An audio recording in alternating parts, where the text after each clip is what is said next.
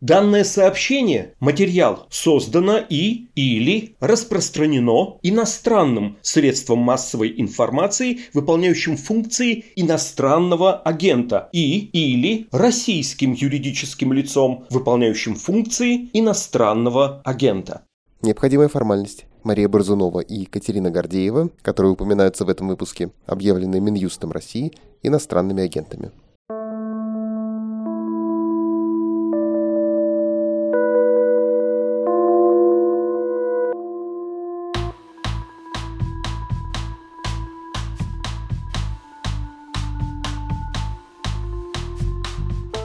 Здравствуйте, это подкаст «Медуза. Текст недели». Как всегда, он посвящен самым заметным и интересным материалам, выходящим у нас на сайте. Меня зовут Александр Филимонов. Сегодня мы поговорим о профессии, которая является ключевой для государства, развязавшего войну. Это пропагандист. Наряду с генералами и военачальниками пропагандисты контролируют и повелевают народными умами и массами, наверное, не столько военными, сколько гражданскими находят обоснование и оправдание для насилия и направляют реальные и виртуальные легионы в атаку против выбранного врага. Как журналисты превращаются в пропагандистов, сюжет всегда сколь увлекательный, столь и печальный. Специальный корреспондент «Медузы» Светлана Рейтер рассказывает нам одну из таких историй об Антоне Красовском, Человека, который за два десятка лет проделал путь от журналиста либеральных СМИ и политтехнолога формально оппозиционных компаний до яростного и бескомпромиссного милитариста, против которого введены персональные санкции Запада, а власти Украины расследуют уголовное дело о призывах к геноциду и насильственному свержению власти.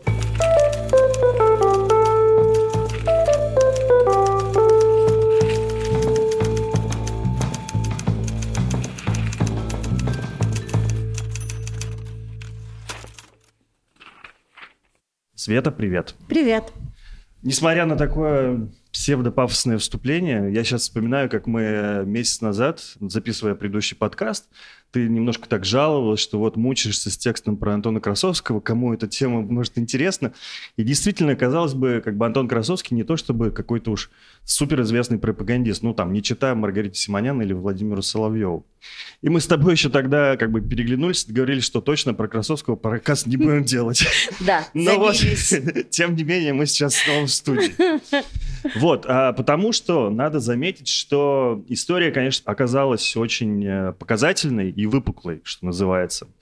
Она уже вышла за пределы интересов обычной журналистской тусовки. Мне кажется, в этом смысле это вот именно так показательно. Для тебя, я думаю, ситуация все равно еще странная, ну, с этической точки зрения, потому что ты лично знаком с Антоном и работала с ним в редакциях. Поэтому... Нет, я не, Нет, работала не работ... с ним.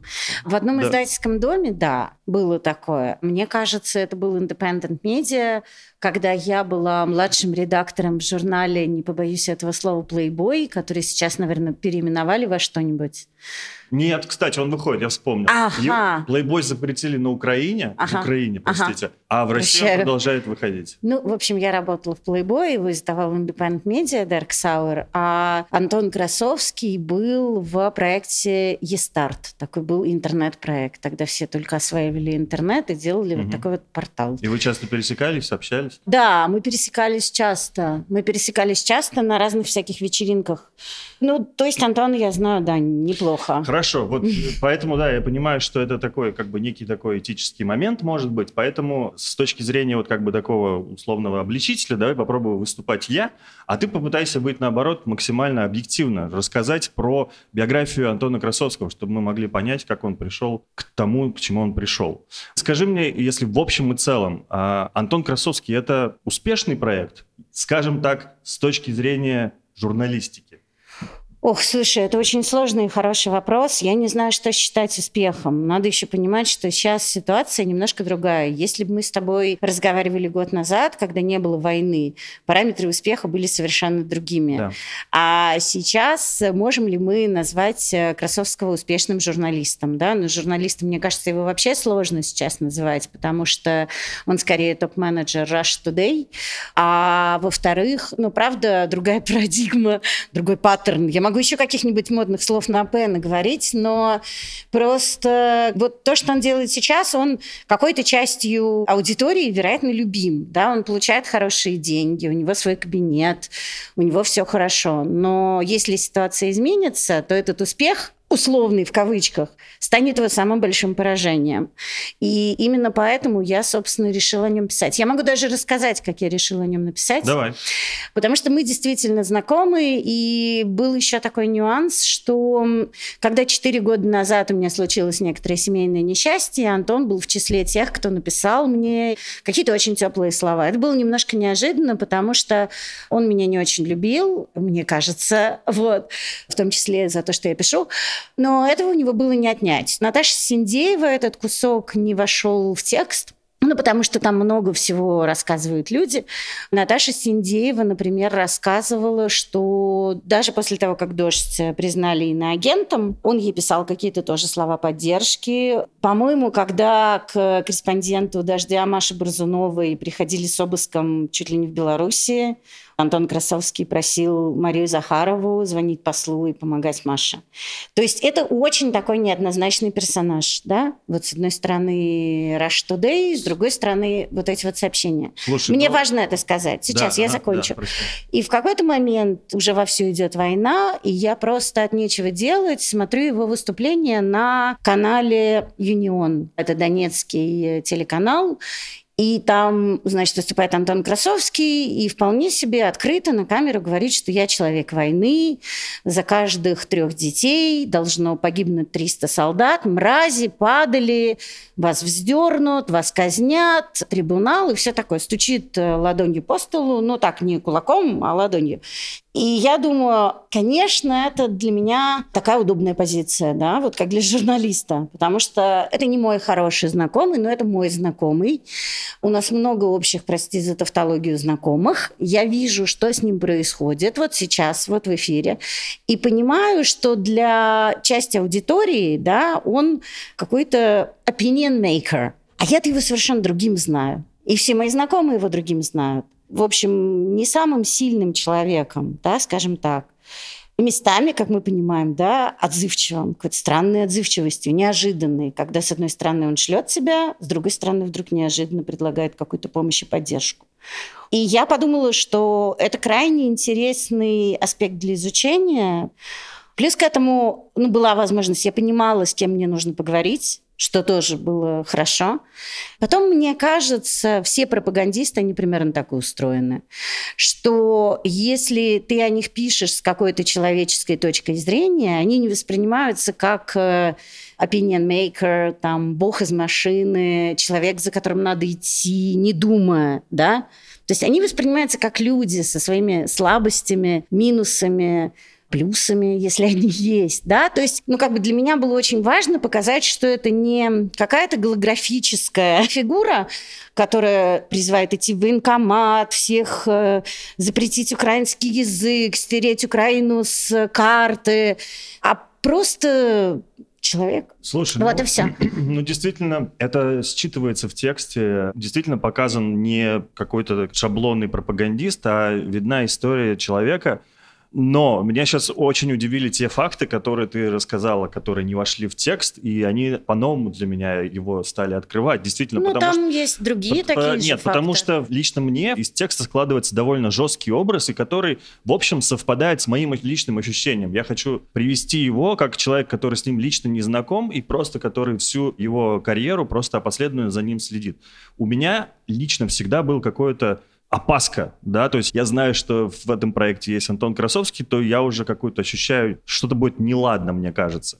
Вот, а что касается именно журналистики, угу. то я бы сказал даже пожестче, что я никогда не считал, что он журналист, а скорее пиарщик. Ну, например, ну, есть немножко, такой, да. причем беспринципный или, как называют, беспощадный, да, где больше заплатят, туда и приду и сделаю, что нужно. Это касается, как мне кажется, может, ты меня сейчас переубедишь и скажешь что-то другое, но это касается любого и журналистского проекта, и политтехнологического проекта, тем более, когда как бы он работал политтехнологом и так далее, ну и, в конечном счете, пропаганды. Ты можешь назвать реально какой-нибудь успешный, настоящий, классный журналистский проект Антона Красовского? Который он сам вел как э, Делал, как причастен, журналист? причастен, да, и которым был заметен. Ну, хорошо. Нет, конечно, могу. Это проект «Эпидемия», это его фильмы про ковид. У меня к ним масса вопросов, ну, скорее к исполнению, да, Мгм. ну, потому что это было такое лобовое исполнение. Но при этом он первый или один из первых, он прошел в реанимацию, он снимал врачей, и он, в общем, довольно много сделал для того, чтобы люди поняли, что ковид – это не ха-ха, не грипп, не простуда. Тогда это вообще был какой-то малоизученный штамм, никто не знал, что такое штамм. Он сделал, правда, довольно много. А эти Поэтому фильмы прям собирали большую аудиторию. Они действительно собирали большое количество просмотров. Я смотрела эти фильмы, у меня были, правда, правда, были к ним вопросы, но у него был фильм про смерть и похороны людей, погибших от ковида, и там были прекрасные титры под «Альянс на заре». Нет, ну как бы это работало? Это правда работало. Нет, то, что ты мне... Я не смотрел, но то, что ты говоришь, меня убеждает. нет, мы об этом тоже писали, ровно как мы писали и о вот этой вот его дилемме. То есть, с одной стороны, помогать, помогать коллегам. Там описана история с Ильей Барабановым, да, которому он предлагал помощь при там, прохождении границы, когда Барабанова держали. Или там вот моя любимая история про вот этого онкобольного мальчика, который от химиотерапии боялся облысеть, и Красовский сказал тогда, я, значит, тоже побреюсь на лысо. И я не уверена, что это получилось, потому что я сама не могу дать твердый ответ, как человек, который бреется ради онкобольного подростка, идет через несколько лет в юнион и говорит, за каждых 300. Я не понимаю, меня это не укладывается в голове, но, видимо, так можно существовать, да, видимо, вот он как-то так существует, но там много объяснений от его друзей, да, которые, на самом деле, это тоже была такая занятная вещь, когда я звонила людям и говорила, что я хочу писать про Антона Красовского, было две реакции. Одна реакция была много чести, дальше непечатная, а еще одна, ой, как это интересно, он же человек Достоевского, это же просто, значит, вот такое саморазрушение. Там Паша Лобков писал мне километры сообщений, я все это читала, ему отвечала. То есть он правда вызывает интерес вот этим своим, что мы его знаем, помним. И в тексте он тоже, я надеюсь, разный. Там нет какой-то одной краски, что приятно мне. И ее и быть не должно. Это все правильно, да. Как, ну, нет абсолютного зла, нет абсолютного добра. Да, мне- и да. вот это- Понимаешь, какая история? Я очень, правда, очень хотела сделать с ним интервью. Изначально все от этого и началось. То есть я в какой-то момент поняла, что очень хочется сделать интервью с э, Красовским. Да? Ну, я не подписана на телеграм-канал Маргариты Симонян, и с ней как раз не очень хочется, потому что так бы я сформулировала, она в это верит, это видно. Да? А- а- Думаешь? ну, на 99% я в этом Хорошо, а уверена. Антон? А вот не уверена. Не уверен? Я не уверена, что он в это верит. Я не уверена, потому что все его прошлое говорит о том, что он волатилен в этом Вот. смысле. Да, мне кажется. В этом смысле я поэтому его называю пиарщиком. Давай просто Да. продолжим немножко еще. Я правда, Да. я, сейчас... Хорошо, Но да, мне да, это да. правда важно. И вот он сейчас говорит, где вы были 8 лет? Где вы были 8 лет? Я помню, где он был 8 лет. Это был Сноб, до этого чуть раньше был Прохоров, а позже была Ксения Собчак. И надо сказать, что Собчак рассказывала, что он писал ей речи для предвыборной кампании Да. о том, как важна свобода слова, мирное небо над головой, хлеб у нас в руках. Да, он писал, он был и спичрайтером в том числе. И они были написаны также пассионарно, ярко и рубленными фразами, вот как то, что он пишет сейчас. Да? И поэтому я понимаю, что он был немножко, значит, волатилен. Но тем не менее, он очень громко говорит о том, что где вы были 8 лет, где вы были 8 лет. И я, естественно, просила его об интервью. И он мне, естественно, на его взгляд, и не очень естественно, на мой, отказал. И я ему написала зря. Зря. А почему? Ну вот, вы работаете на врагов России. На каких врагов? Значит, он мне пишет, на злейших врагов России я работаю. Я говорю, ну что ж, а он говорит, ну как бы обнимаю, привет Госдепу. А я говорю, вы знаете, я в Госдепе никого не знаю, но вы, судя по всему, там с кем-то знакомы, раз просите передать привет. И тут я поняла, что не будет, конечно, никогда никакого интервью. Вот. Ну, потому что я вот это все привет, Госдеп. Ну, почему Госдеп? Почему привет? Ну, давайте, ну, как бы все-таки знакомы. 8 лет знакомы точно. Я бы очень хотела сделать с ним интервью, потому что мне правда интересна ну, его позиция. Правда да. интересно. Вот расскажите, если вы считаете, что вот то, что вы говорите, это правда, объясните, да, то есть, ну, это вот такая старая журналистика, два мнения, и вот, воз, вот, вот возвращаясь к тому, угу. вот это к его позиции и к моему мнению о том, что он э, беспринципный пиарщик, и где были эти 8 лет, давай вспомним проект под названием «Контр-ТВ». Просто ты, ты обрисуешь нашим слушателям, что это было, потому что а, никто не обязан это помнить, а мы, как люди, вращавшиеся в тусовке, прекрасно помним, что это было, как это затевалось. И вот уже тогда мне сразу было понятно, казалось, что как бы, ну, если он пришел работать туда, то как бы, ну, это не журналистика. Слушай, ну я тебе очень завидую, правда. У меня всегда проблема такая, что я не могу простите, цитируя Гребенщикова, выбрать сторону, я не знаю никого, кто не прав.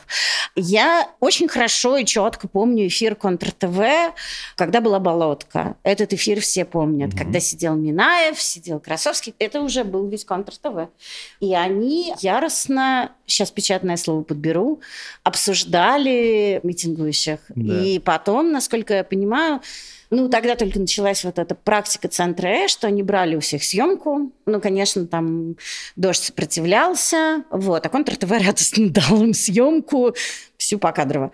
То есть для меня тоже все это было понятно. Ну, как бы с Красовским, хорошо, вот в этом месте нам понятно, вот это Красовский, да, а потом он идет работать там, Подожди, давай мы еще просто хорошо. Э, ремарку, ремарку скажем, что Контр-ТВ да. это уже доказанный факт, было сделано на деньги ну, администрации президента ну, да, Российской Федерации, да, и просто да, в угоду как бы да. сделать псевдо-оппозиционный канал, чтобы задавить дождь в тот момент, который начал вести оппозиционные эфиры. Ну вот заметь, смотри, еще вот какая история. Значит, там их было двое. Он и Сергей Минаев, его близкий друг, который сейчас, заметь, вообще ничего не говорит по поводу спецоперации, войны. Он молчит. И они не общаются с ним? Или это неизвестно? Неизвестно. Он mm-hmm. не ответил на мои вопросы.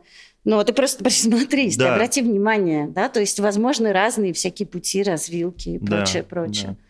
Так что с Контр-ТВ, да, такая история. Ну хорошо, вот он был на Контр-ТВ, а потом спеццентр. Как у тебя вмещается это в голове? Слушай, я одну вещь еще скажу. Когда нашего с тобой коллегу Ивана Голунова загребли угу. ни за что, да. ни про что, спеццентр да. давал ему характеристику такую очень нежную. Ее Красовский подписывал. А потом за каждого 300, раз 5 убить ну, на самом деле, все, что ты рассказываешь, мне продолжает, э, несмотря на то, что я, конечно, глядя на нынешние эфиры, считаю, что в этой ипостаси Антон Красовский абсолютное зло, но Да, в этой равно, ипостаси. Но... но ты очень правильно сказал. Вот он в этой ипостаси абсолютное зло. А в какой-то другой ипостаси, да? Вот давай про Это ипост... наша с тобой оптика, да? Ты будешь думать, хм, он же сейчас абсолютное добро. Но это неотделимые вещи, вот это да. абсолютное зло с абсолютным... И поэтому он вызывает такую реакцию, поэтому про него интересно пробовать писать, так бы я сказала. Давай я затрону такой, мне кажется, важный момент. Антон Красовский открытый гей. Да. В нашей стране, которая активно продвигает гомофобную политику, сделать камин это как бы большой, важный и смелый поступок. Расскажи, пожалуйста, при каких обстоятельствах он это сделал и зачем? Зачем? Это хороший вопрос. Он объяснял это в э, интервью своей подруги, лучшей подруги Ксении Соколовой. И он это мотивировал тем, что не мог больше жить не в ладу с собой. Да? То есть там очень толсто намекается на то. И даже, по-моему, напрямую пишется, что этот канал был сделан на деньги администрации президента. И он не мог как бы одной рукой брать у этих людей деньги, а другой рукой по-прежнему чувствовать себя в ладу с собой, повторюсь еще раз. И поэтому он совершил этот каминг в эфире. Да, да насколько я помню, они обсуждали как раз что-то связанное с ЛГБТ-повесткой. Да, да, ну да, ну просто тогда в очередной... Тогда, тогда был первый, да, по-моему, тогда принимали первый вот этот вот закон о гей-пропаганде, так называемый закон о гей-пропаганде. Да. И Насколько я помню, там было сначала обсуждение закона о гей-пропаганде, где Антон Красовский просто присутствовал там. Может быть, он был ведущим, может быть, что-то в этом роде. Это он рассказывал в интервью с Коловой. А потом была передача... Антон Красовский, цитирую, назвал это «Эфир самыми веселыми трансухами Москвы». Такой был разухабистый эфир. И он как бы понял, что это вот ну, несовместимо, невозможно, вышел и сказал эту великую фразу. И после этого, насколько я понимаю, все люди, которые, значит, э, были, вот, ну, какая же ипостась Контр-ТВ, да, все как-то его резко опять не то что стали любить, но, давай скажем так, мы все как бы удивились, да, что mm-hmm. вдруг он вот так вот высказался и так сказал. И все люди, с которыми я разговаривала, они говорят об этом как о таком, ну вот, не подвиг, но что-то героическое в этом есть.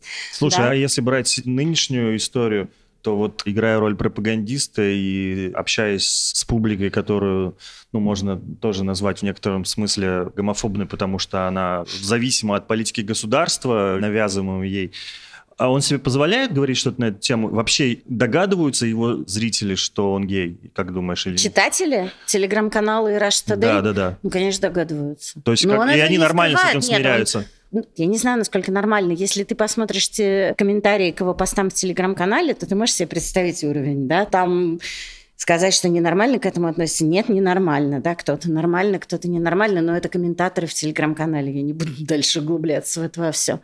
Но к его чести надо сказать, что он, в общем, нет, он не скрывает, он не то, что переобулся. Меня скорее смущает тот факт, и это тоже есть на статье, что он в спеццентре, в фонде спеццентр на сайте ввел, ну, я назвала это словом цензура, вот, мои собеседники в фонде и близкие к фонду говорят, что их просили просто месяц-два помолчать. Просто месяц-два помолчим, может быть, законы не примут. И это вот, конечно, немножко... Я бы хотела избежать каких-то громких слов, потому что, ну, чего их зря тратить. Ну, да. ну хорошо, это, опять же, укладывается в картину того, что написано в тексте, да, что ты совершаешь каминг-аут, а потом, когда принимают закон, который, ну, мягко говоря, уничтожит многое в спеццентре, почти все. А фонд и так сейчас не в хорошем состоянии, у них нет пожертвований, и многие жертвователи отписались из-за риторики Карасовского по Украине. Я такую вещь скажу, я сама отписалась из-за этого. Слушай, я была на ежемесячных пожертвованиях, правда, в фонде спеццентр, и честно могу сказать, что я не могу. Я не понимаю, я не могу потом на это Давай смотреть. разъясни, пожалуйста, в принципе, насколько это важная и полезная организация, много ли она хорошего сделал? Ну, во-первых, там работают очень симпатичные люди. Там тоже работают мои какие-то знакомые, даже больше, чем я думала. И там работают очень смелые люди. И мне бы очень хотелось сказать спасибо. Вот там есть такой мальчик Никита Сафронов, который главред э, сайта фонда «Спеццентр», да, который дал мне комментарий под своим именем. Это очень всегда ценно. И там работают действительно очень э, симпатичные, думающие люди, которых очень волнует то, что происходит, потому что это какой-то дуализм дуализм. Да? С одной стороны, деньги действительно платит Антон Красовский, с другой стороны, вот эти посты в телеграм-канале действительно отписываются, действительно, я знаю там, ну, о паре случаев, когда люди увольнялись из-за этого. Насколько полезный был фонд? Ну, конечно, очень полезный. У нас там классное определение дает э, эксперт по фамилии Лахов, да, который говорит, что за счет того, что этот фонд, ну, как бы медийными лицами от фонда был Паша Лобков и Антон Красовский, и тот, и другой открытый гей, на тот момент э, у них такая была история, да, значит, Антон Красовский первый совершил каминг-аут по ЛГБТ, да, а Паша Лобков первый сказал о том, что он живет с mm-hmm. ВИЧ. Mm-hmm. Вот, а потом еще и Красовский это сказал. И еще Ренат Давлетгильдеев совершил каминг-аут по ЛГБТ. Но таких людей немного, потому что Россия действительно очень гомофобная страна, и то, что этот фонд представляли в каком-то смысле и говорили о нем два человека таких смелых, да, которые рассказали в том числе и о жизни СВИЧ, а это до сих пор стигматизация чудовищная, да, и сильная. Да. А, вот. Это фонду очень помогло, потому что людям важно, что вот живые люди, которые об этом рассказывают, и там проводили тестирование, там была очень хорошая школа молодых врачей, там были отличные программы программы. Ну, в общем, я про этот фонд э, слышала очень много хорошего, и не только от экспертов, с которыми общалась, когда писала текст, но и я сама знала, что это такая очень действенная организация, при этом она не какая-то такая заскорузлая, старомодная, да, а ну, там молодые, модные, приятные ребята. Слушай, вот. а в той России, которую сейчас рисует в своих пропагандистских заявлениях Антон Красовский, может ли выжить спеццентр? Нет. То есть нет, его, сомнений его никаких нет. нет. Дни уже сочтены его, да, фактически, нет, ну, нет, так я говорить не буду. Смотри, мы же говорим о каком-то таком плоском пейзаже в данный момент, да, в той России, которую он рисует, Такого фонда быть не должно, потому что в той России, которую он рисует, геев быть не должно. ЛГБТ, ЛГБТК, как ни назови, этого просто не должно быть. В этой России еще инвалидов быть не должно. Это просто должна быть такая Россия людей, Солдатов. которые... Да, да, я очень хорошо это помню на самом деле. Это же такой идеальный Советский Союз. Я помню, что мой муж, который был иностранцем, он, когда приехал в Россию, один из его первых вопросов был, где у вас инвалиды? Я давно очень была замужем. Вот, он говорит, а где? Ну, а где? Ну, они сидели дома, Сидели собирали дома. выключатели, да, их очень-очень изолировали от общества. И в этой России, мне кажется, которая сейчас рисуется, абсолютно военная такая, ура-патриотическая Россия. Ну, а что им там делать-то? Ну так, по существу. Скажи мне, пожалуйста, а это правда, что Антон Красовский на самом деле любит Украину? У него есть какая-то связь с страной этой?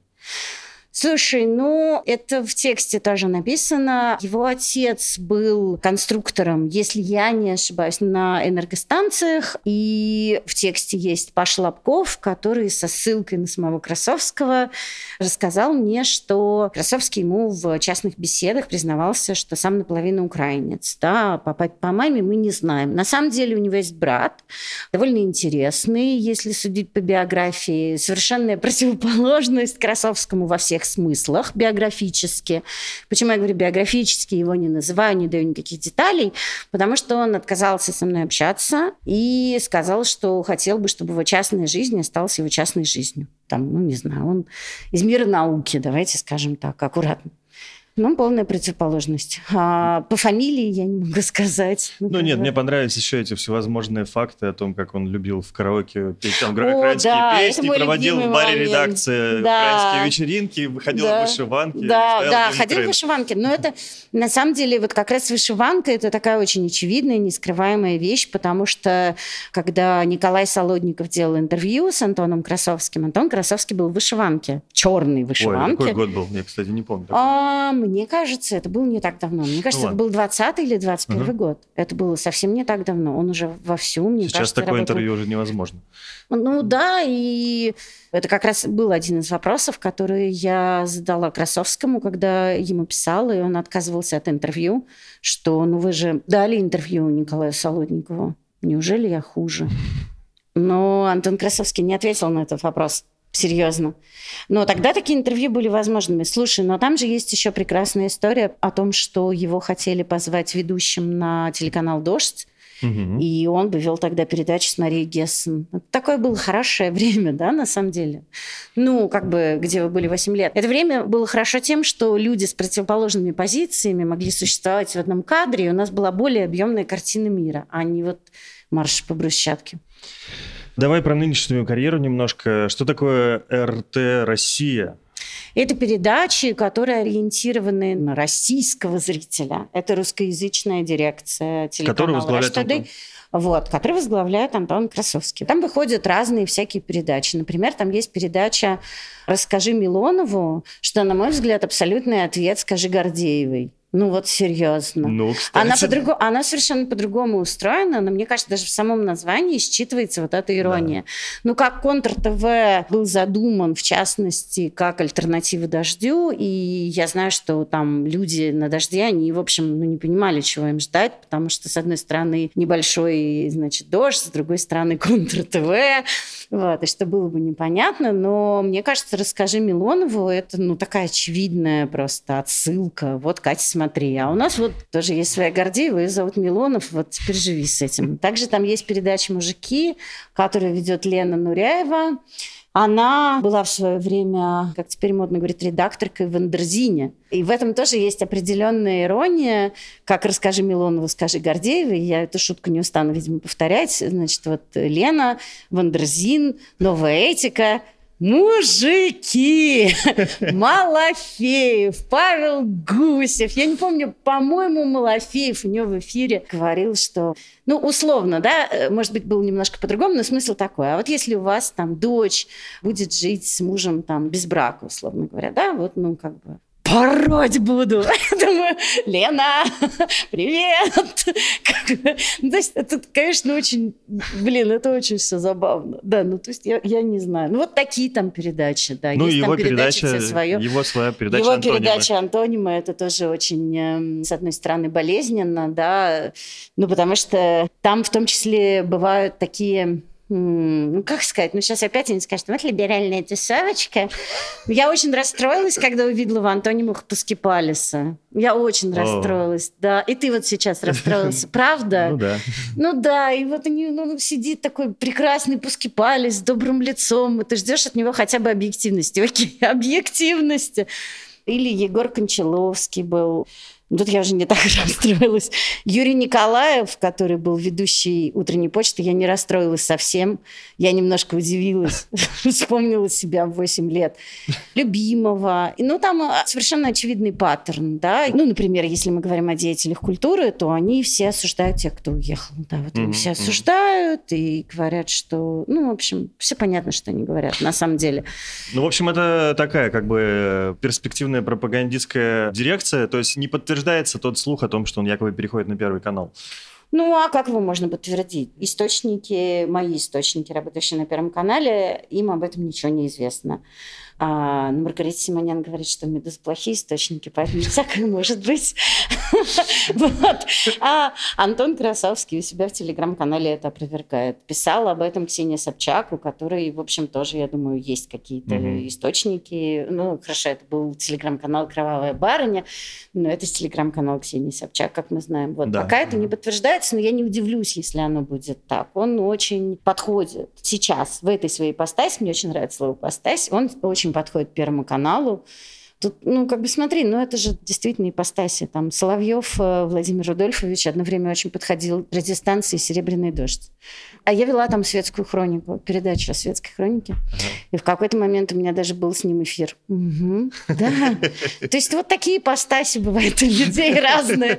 Вот, вот сейчас он подходит к другой ипостаси абсолютно. И поэтому, мне кажется, Антон Красовский тоже Первому каналу вполне себе подойдет. Ну а что? Ну как бы они же должны понять, что им нужна разная аудитория. Да?